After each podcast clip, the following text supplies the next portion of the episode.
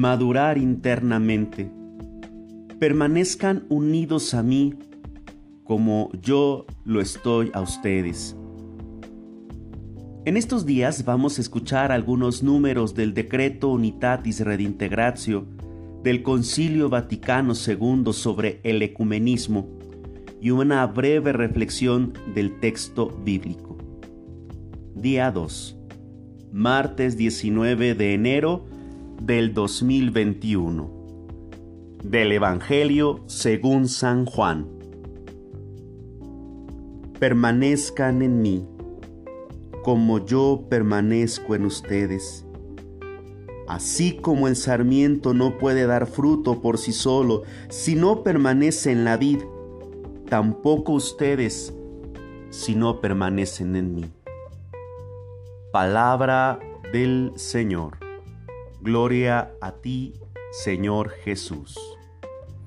Número 3. La relación de los hermanos separados con la Iglesia Católica. En esta única y una Iglesia de Dios, ya desde los primeros tiempos, se efectuaron algunas escisiones que el apóstol condena con severidad, pero en tiempos sucesivos surgieron discrepancias mayores, separándose de la plena comunión de la iglesia no pocas comunidades, a veces no sin responsabilidad de ambas partes, pero los que ahora nacen y se nutren de la fe de Jesucristo dentro de esas comunidades no pueden ser tenidos como responsables del pecado de la separación. Y la Iglesia Católica los abraza con fraterno respeto y amor, puesto que quienes creen en Cristo y recibieron el bautismo debidamente quedan constituidos en alguna comunión, aunque no sea perfecta, con la Iglesia Católica. Efectivamente, por causa de las varias discrepancias existentes entre ellos y la Iglesia Católica, ya en cuanto a la doctrina y a veces también en cuanto a la disciplina, ya en lo relativo a la estructura de la Iglesia, se interponen a la plena comunión eclesiástica no pocos obstáculos, a veces muy graves, que el movimiento ecumenista trata de superar. Sin embargo, justificados por la fe en el bautismo, quedan incorporados a Cristo y por tanto reciben el nombre de cristianos con todo derecho y justamente son reconocidos como hermanos en el Señor por los hijos de la Iglesia Católica. Es más, de entre el conjunto de elementos o bienes con que la Iglesia se edifica y vive, algunos, o mejor, muchísimos y muy importantes pueden encontrarse fuera del recinto visible de la Iglesia Católica. La palabra de Dios escrita, la vida de la gracia, la fe, la esperanza y la caridad, y algunos dones interiores del Espíritu Santo y elementos visibles. Todo esto, que proviene de Cristo y a Él conduce, pertenece por la única iglesia de Cristo. Los hermanos separados practican no pocos actos de culto de la religión cristiana, los cuales, de varias formas, según la diversa condición de cada iglesia o comunidad, pueden, sin duda alguna, producir la vida de la gracia y hay que confesar que son aptos para dejar abierto el acceso a la comunión de la salvación. Por consiguiente, aunque creamos que las iglesias y comunidades separadas tienen sus defectos, no están desprovistas de sentido y de valor en el misterio de la salvación, porque el Espíritu de Cristo no ha rehusado servirse de ellas como medios de salvación, cuya virtud deriva de la misma plenitud de la gracia y de la verdad que se confió a la iglesia. Los hermanos separados, sin embargo, ya particularmente, ya sus comunidades y sus iglesias no gozan de aquella unidad que Cristo quiso dar a los que regeneró y vivificó en un cuerpo y en una vida nueva y que se manifiestan en la Sagrada Escritura y la tradición venerable de la Iglesia. Solamente por medio de la Iglesia Católica de Cristo, es auxilio general de la salvación, puede conseguirse la plenitud total de los medios de salvación. Creemos que el Señor entregó todos los bienes de la nueva alianza a un solo colegio apostólico, a saber, el que preside Pedro, para constituir un solo cuerpo de Cristo en la tierra, al que tienen que incorporarse totalmente todos los que de alguna manera pertenecen ya al pueblo de Dios, pueblo que durante su peregrinación por la tierra, aunque permanezca sujeto al pecado, crece en Cristo, y es conducido suavemente por Dios, según sus inescrutables designios, hasta que arribe gozoso a la total plenitud de la gloria eterna en la Jerusalén celestial. Número 4. Hoy en muchas partes del mundo, por inspiración del Espíritu Santo, se hacen muchos intentos con la oración, la palabra y la acción para llegar a aquella plenitud de unidad que quiere Jesucristo. Este concilio exhorta a todos los fieles católicos a que, reconociendo los signos de los tiempos, cooperen diligentemente en la empresa ecuménica. El movimiento ecuménico se entiende así al conjunto de actividades y de empresas que, conforme a las distintas necesidades de la Iglesia y a las circunstancias de los tiempos, se suscitan y se ordenan a favorecer la unidad de los cristianos. Tales son, en primer lugar, todos los intentos de eliminar palabras, juicios y actos que no sean conformes, según justicia y verdad, a la condición de los hermanos separados y que por tanto pueden hacer más difíciles las mutuas relaciones en ellos. En segundo lugar, el diálogo, entablado entre peritos y técnicos, en reuniones de cristianos de las diversas iglesias y comunidades, y celebradas en espíritu religioso. En este diálogo expone cada uno por su parte con toda profundidad la doctrina de su comunión, presentando claramente los caracteres de la misma. Por medio de este diálogo, todos adquieren un conocimiento más auténtico y un aprecio más justo de la doctrina y de la vida de cada comunión. En tercer lugar, las diversas comuniones consiguen una más amplia colaboración en todas las obligaciones exigidas por toda conciencia cristiana en orden al bien común y en cuanto es posible participan en la oración unánime. Todos finalmente examinan su fidelidad a la voluntad de Cristo con relación a la iglesia y como es debido, emprenden animosos la obra de la renovación y de la reforma.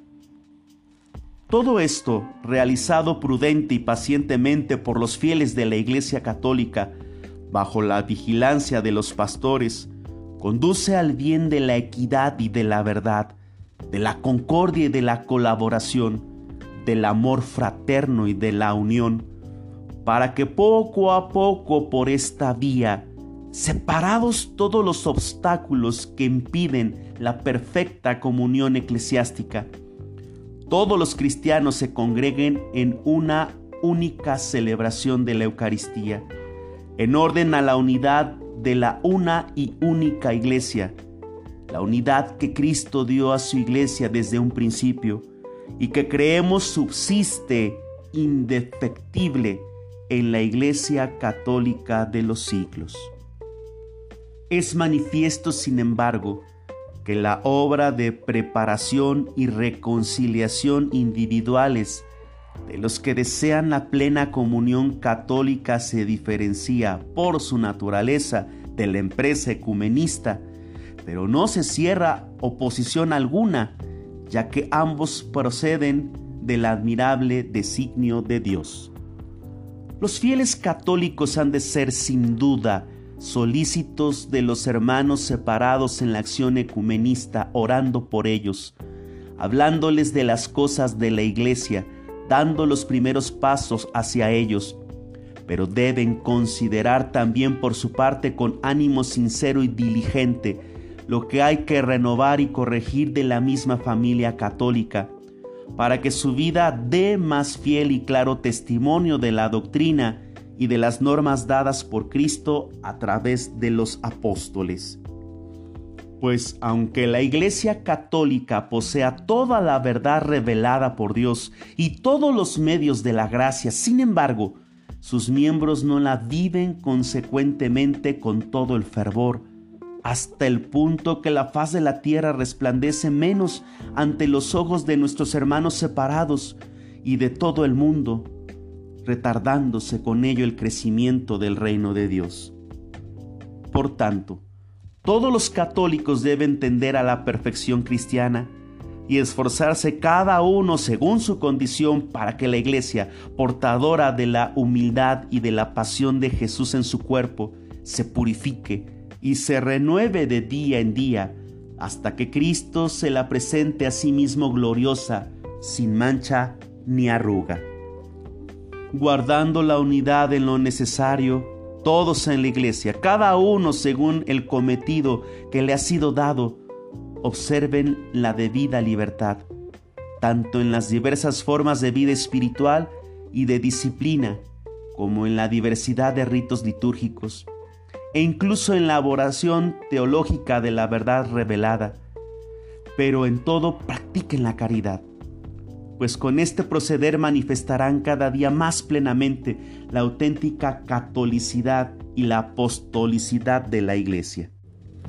Por otra parte, es necesario que los católicos, con gozo, reconozcan y aprecien en su valor los tesoros verdaderamente cristianos que, procedentes del patrimonio común, se encuentran en nuestros hermanos separados. Es justo y saludable reconocer las riquezas de Cristo y las virtudes en la vida de quienes dan testimonio de Cristo y a veces hasta el derramamiento de su sangre porque Dios es siempre admirable y digno de admiración en sus obras. Ni hay que olvidar tampoco que todo lo que obra el Espíritu Santo en los corazones de los hermanos separados puede conducir también a nuestra edificación. Lo que de verdad es cristiano no puede oponerse en forma alguna a los auténticos bienes de la fe. Antes al contrario, siempre puede hacer que se alcance más perfectamente el misterio mismo de Cristo y de la Iglesia.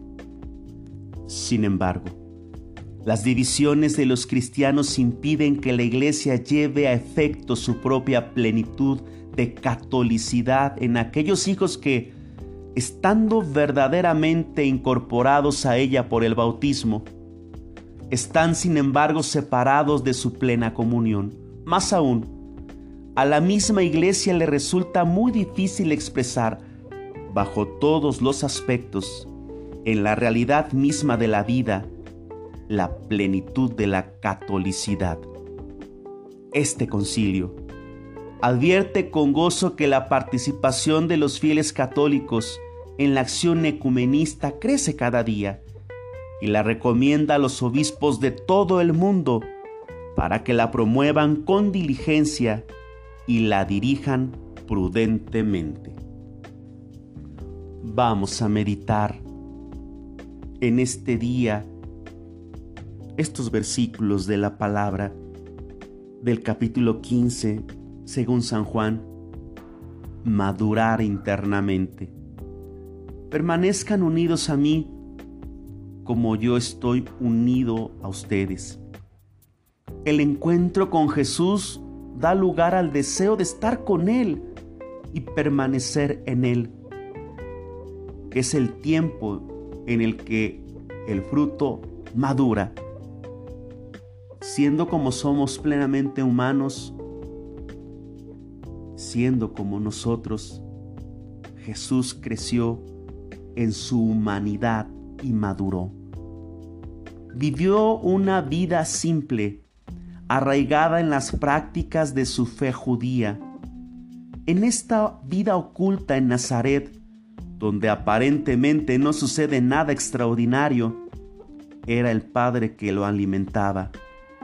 María contempló las acciones de Dios en su vida y en la de su Hijo. Ella atesoraba todas estas cosas y las guardaba en su corazón. Así poco a poco ella abrazó el misterio de Jesús.